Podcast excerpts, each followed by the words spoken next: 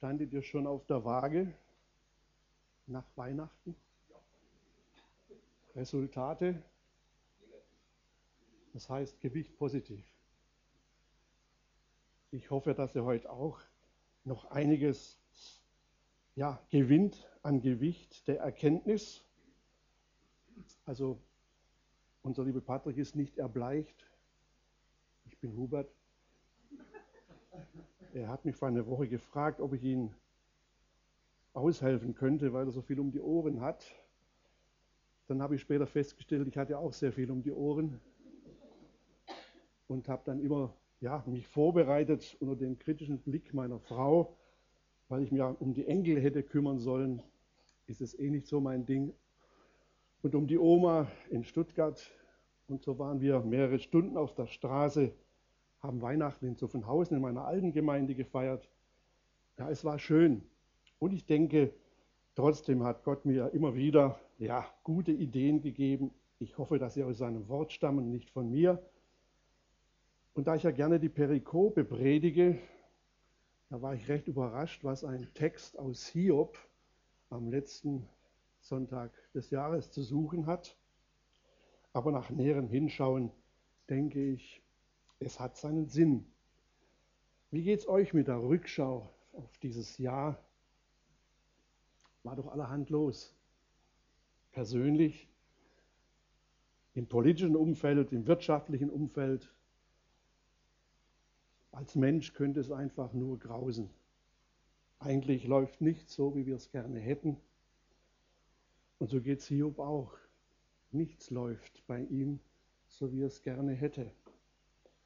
Hiob ist ein reicher, angesehener, einem König gleich denkender Mensch.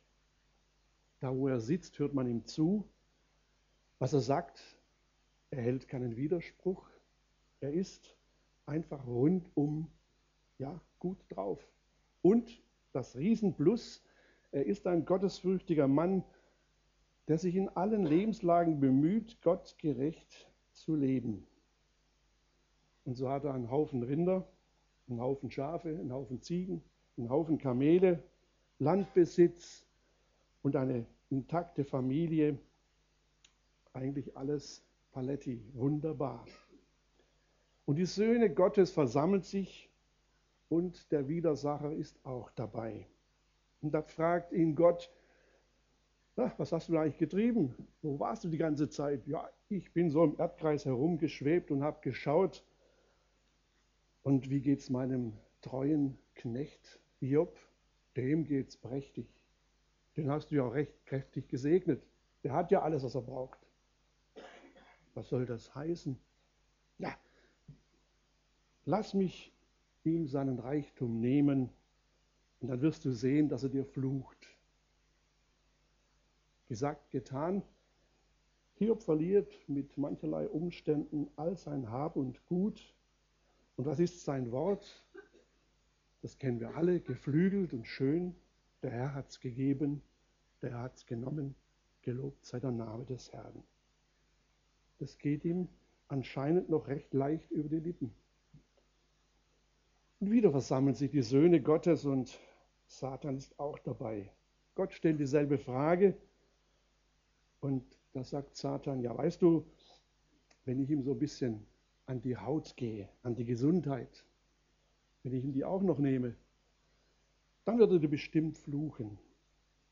Ja, und jetzt beginnt eine Geschichte, die eigentlich sehr menschlich und uns sehr nahe gehen darf. Da sitzt er nun und kratzt seine Wunden und seine drei Freunde kommen und weinen mit ihm sieben Tage. Und dann geht's los. Die sogenannte tröstende Seelsorge. Das ist ein Riesenkapitel. Ihr könnt es euch antun. Ich habe mir das gestern Abend noch mal angetan. Es hört sich alles so toll an. Wir kennen das. Wer Seelsorge in Anspruch genommen hat, hat es manchmal erfahren, wie viel wohltönende Worte wie viel gut gemeinte Ratschläge, wie viel Suche nach der Ursache des Leid, das den Menschen betrifft, da ausgesprochen wird. Manchmal hilft's. Hiob hilft's überhaupt nicht. Hiob muss jedes Mal entgegnen, hey Freunde, ich bin nicht schuldig. Ich habe nichts falsch gemacht. Warum tut mir Gott das an? Wo liegt der Sinn dahinter?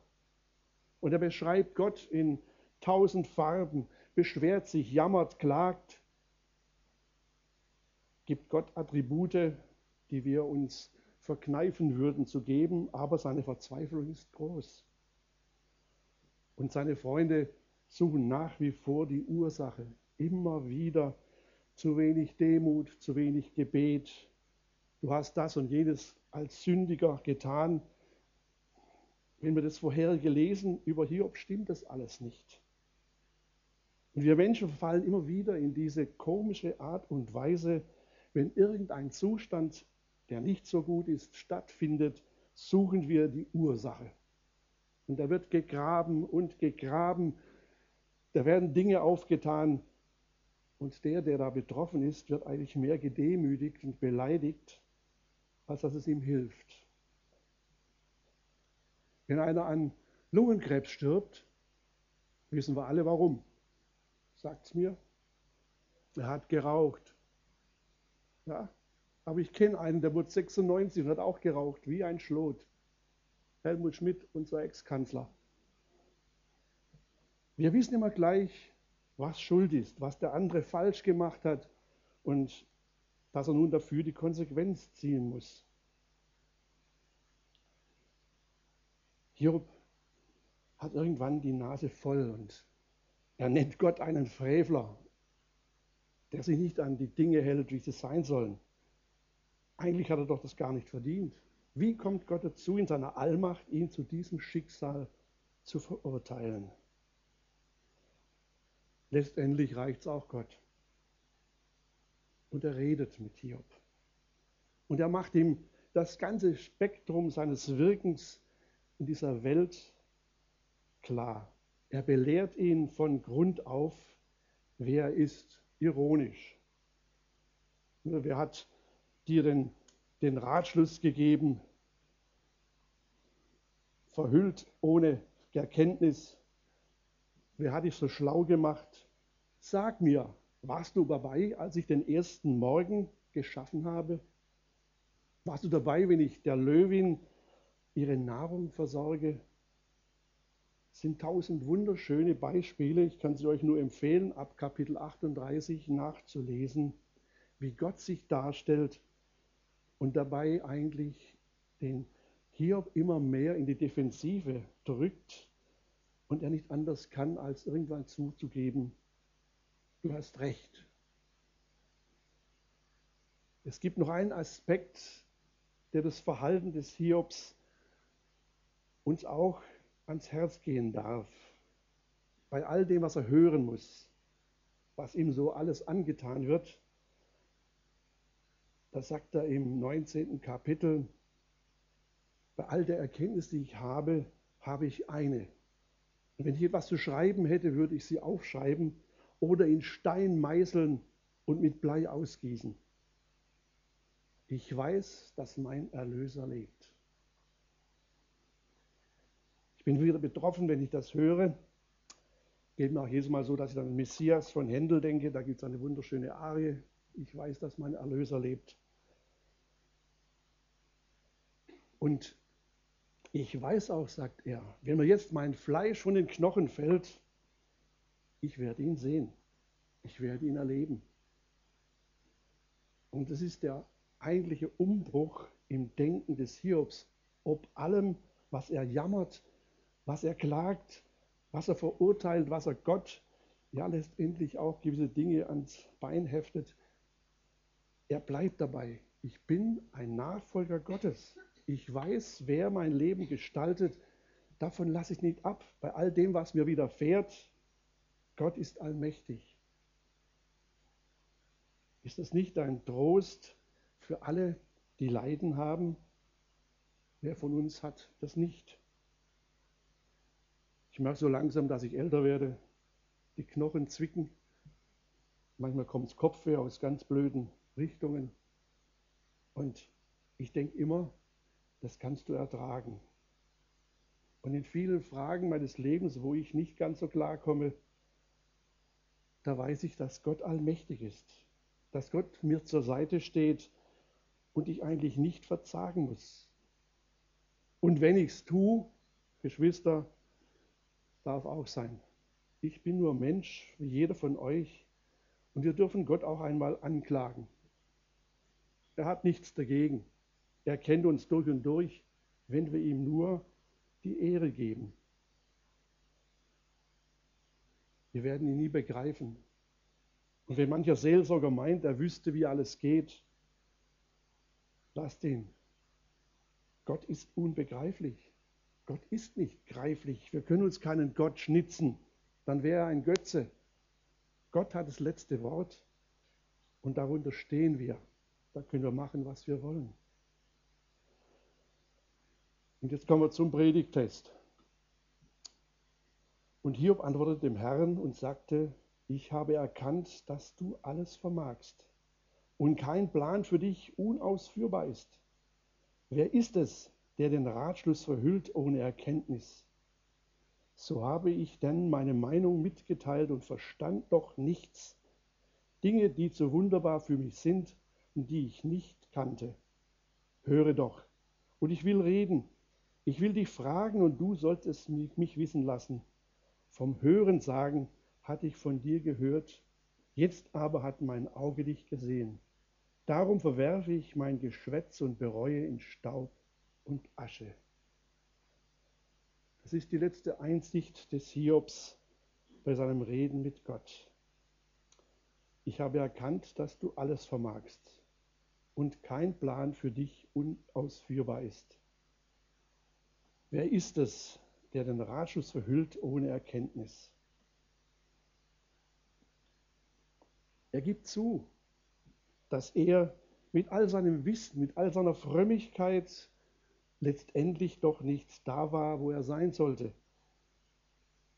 Dass er Gott ja ein Stück weit manipulieren wollte, ihn für sich zurechtmachen. Zu sagen, wenn ich brav bin, musst du auch brav zu mir sein. Wenn ich fromm bin, dann freut sich Gott. Und trotzdem, ich kenne viele fromme Menschen, viele Menschen, die Gott die Ehre geben und gaben und ihr Krebs verschwand nicht. Er blieb bei ihnen. Oder ihr Geschäft funktioniert nicht mehr. Trotz Gebeten, sie mussten sich etwas anderes suchen. Ist das Gerechtigkeit? Das sind viele Fragen, die uns als Menschen, die mit Gott leben, bewegen. Und ich denke, da können wir nur wie Hiob sagen, so habe ich denn meine Meinung mitgeteilt und verstand doch nichts. Dinge, die zu wunderbar für mich sind und die ich nicht kannte. Es gibt einfach Situationen, wo wir das Wort, der Herr hat es gegeben, der hat es genommen, wirklich ernst nehmen können. Gott ist nicht fassbar. Er ist für uns jemand, der uns von Herzen liebt, der uns viel Freiheit lässt und der uns aber auch die Konsequenzen tragen lässt. Aber auch manchmal wissen wir gar nicht, warum es ist, wie es ist. Und da können wir uns an Hiob ein Beispiel nehmen. Er blieb dran. Er hat nicht mehr nach dem Sinn gefragt, er hat nur noch festgestellt, die Herrlichkeit Gottes seine Macht und Kraft steht weit, weit über mir. Ich kann ihn nicht erfassen. Ich kann nur vertrauen, glauben und an ihm bleiben. Höre doch, und ich will reden, ich will dich fragen, und du sollst es mich wissen lassen. Von Hören sagen hatte ich von dir gehört. Jetzt aber hat mein Auge dich gesehen. Hiob beschreibt einen Zustand vor der jetzigen Situation vom Hörensagen. Geschwister, Hören sagen, da sind wir gerade ja richtig mittendrin. Wie viel Fakes werden uns Hören sagen, Experten so aufs Auge gedrückt? Was wir glauben sollen, wissen sollen, was uns schlau macht, was uns bewegen soll. Aber ob es die Wahrheit ist? Hören sagen ist immer eine Information aus zweiter Hand. Ihr werdet euch fragen, woher bekomme ich es aus erster Hand? Da gibt es, jetzt aber hat mein Auge dich gesehen. In diesem Dialog mit Gott sieht Hiob Gott. Er erkennt, wer er ist und muss eingestehen, ich habe Unrecht. Ich habe mich mit meinen Klagen, mit meinen ja, Schimpfereien an Gott zum Tadler an Gott gemacht. Ich habe ihn, ihn ja eigentlich äh, verurteilt. Ich habe ihm gewisse Dinge vorgeworfen und es stand mir nicht zu. Als ich das gelesen habe, ich dachte, wie geht das mit uns? Wie wie können wir vom Hören sagen zum Schauen kommen? Also dieses Buch, das ich hier vor mir liegen habe, ist voll damit.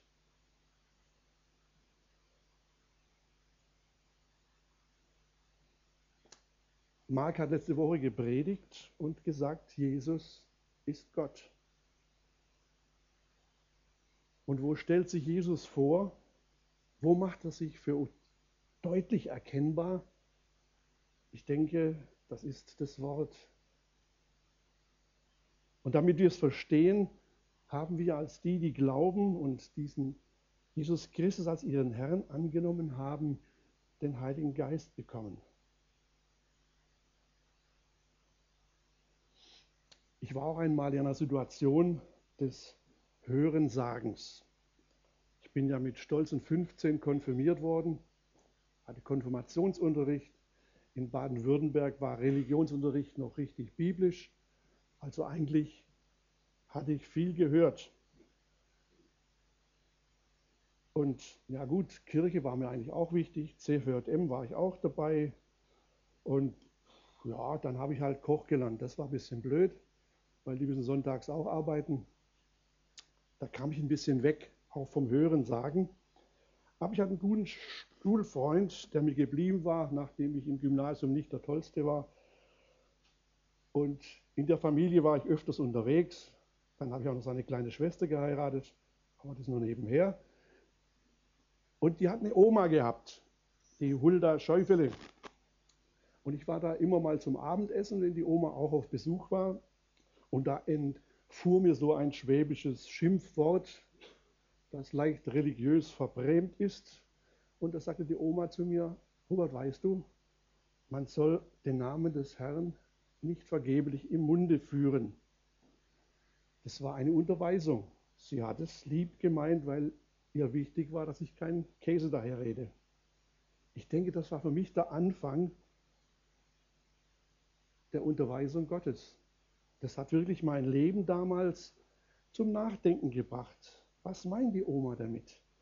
Ich war dann im Shalom-Chor in der Baptistengemeinde Zuffenhausen und ja, da waren nette Mädels.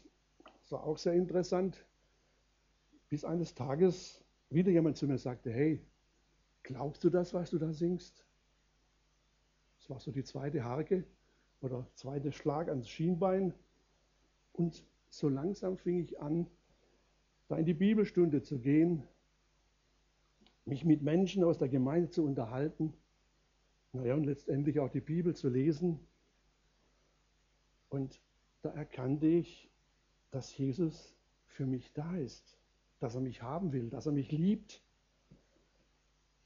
Und ich hatte ein Erlebnis, ja, das ist einfach dann die Tiefe, wo ich dachte, ich höre ihn. Er macht sich mir deutlich, und da war die Wende vollkommen. Dann war es kein Hörensagen mehr, da war es Glauben, Erleben und Vertrauen. Ratschlag meinerseits, lasst uns an der Bibel dranbleiben. Lasst uns am Wort Gottes ja, täglich studieren und vielleicht ein bisschen mehr als die Losung. Und wenn schon die Losung, auch das Außen herumlesen. Ich denke, Gott hat uns mit Jesus Christus den größten Schatz geschenkt, die größte Einsicht, damit wir an ihm bleiben können. Damit wir einige Dinge verstehen. Alle werden wir nie verstehen. Aber einige Dinge werden uns klar werden, die unser Leben betreffen. Und da haben wir ganz verschiedene Ansichten und Bedürfnisse. Da ist keiner von uns gleich. Aber jedem will Gott helfen, jedem will Gott begegnen. Dann können wir auch das Ganze, was um uns herum passiert, sei es politisch, wirtschaftlich, gesundheitlich, familiär, gut ertragen weil Gott ist größer als die Umstände, die uns umgeben. Muss ich mir immer wieder sagen, weil mein Temperament ist manchmal dem Zorn sehr nahe, wenn ich dann so manches dumme Geschwätz höre oder lese. Aber eigentlich, forget it, brauchst du nicht. Gott steht über all den Dingen. Er hat seinen Plan. Er wird sein Ziel erreichen. Und er wird uns in der Errettung nicht im Stich lassen. Das hat er uns am Kreuz von Golgatha versprochen. Dort hört alles Hörensagen auf. Dort beginnt die Wahrheit für jedes Leben eines Christen. Dort ist unsere Bewahrung, unsere Errettung, unser neues Leben. Und er hat uns den Geist geschenkt, dass wir das nie aus dem Auge verlieren, dass unser Herz das trägt, dass wir durchkommen jeden Tag und uns nicht beirren lassen. Aber jetzt hat mein Auge dich gesehen.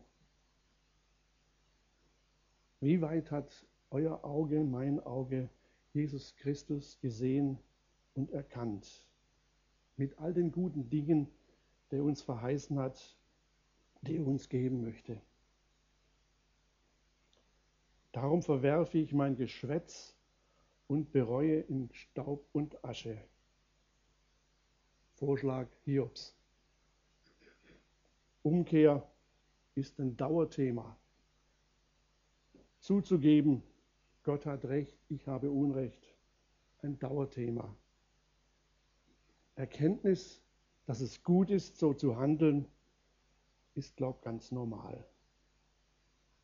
Keiner von uns kehrt nur einmal um. Wir sind immer welche, die von Gott unterwiesen werden, Belehrte. Aber besser ist es, wir werden zu Bekehrten, zu solche, die glauben, fest vertrauen und keinen Zentimeter von dem weichen, was Gott ihnen ins Herz gelegt hat durch seinen Geist.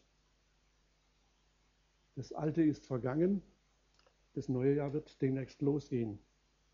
Ich wünsche uns und auch mir, dass wir in den Spuren Gottes sind und dass wir das Kreuz Christi vor Augen haben und die Verheißung für jedes Leben, das mit Christus geht.